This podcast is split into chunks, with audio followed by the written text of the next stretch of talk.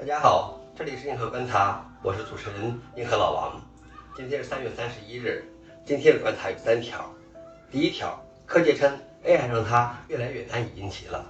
第二条，ARM 发布 ARM V9 指令集，CPU 性能有望提升百分之四十以上。第三条，报告称双重勒索攻击造成前所未有的损害。下面是第一条，柯洁称 AI 让他越来越难以应急了。二零一七年，围棋国手柯洁与人工智能 AlphaGo 进行了三番对决，最终柯洁以零比三完败。如今，柯洁的空余时间几乎全部用于了研究 AI 上。他说道：“我现在看到 AI 也比较痛苦，因为我知道我没有办法走出比 AI 更优秀的好棋。”他认为 AI 可以在很大程度上拉近棋手之间的差距。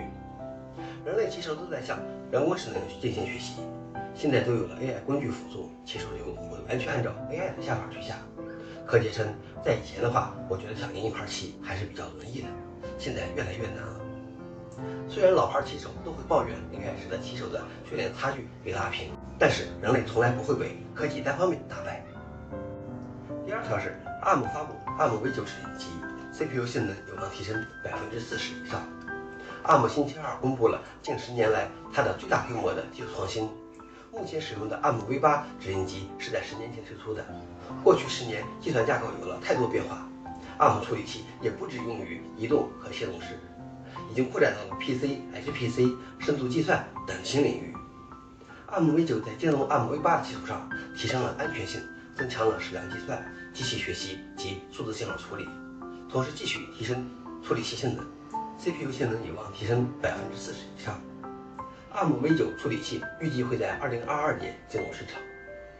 芯片领域三十年河东，三十年河西，曾经如日中天的 X86 的风头，如今似乎被 ARM 抢去了不少。不过，我还是看好 RISC-V 的未来发展。最后一条是报告称，双重勒索攻击造成前所未有的损害。双重勒索攻击指在加密文件的同时窃取文件，然后威胁泄露文件进行二次勒索。据英国 RUSI 和 BAE 公司联合发布的报告称，双重勒索攻击在2020年造成前所未有的损害。去年六至十月，在勒索软件博客上报告的新受害者增加了百分之二百。2020年，采用双重勒索攻击手段的十六种勒索软件的攻击者共进行了一千两百次攻击，受害者分布于六十三个国家。英国遭受双重勒索攻击的数量位于世界第二，仅次于美国。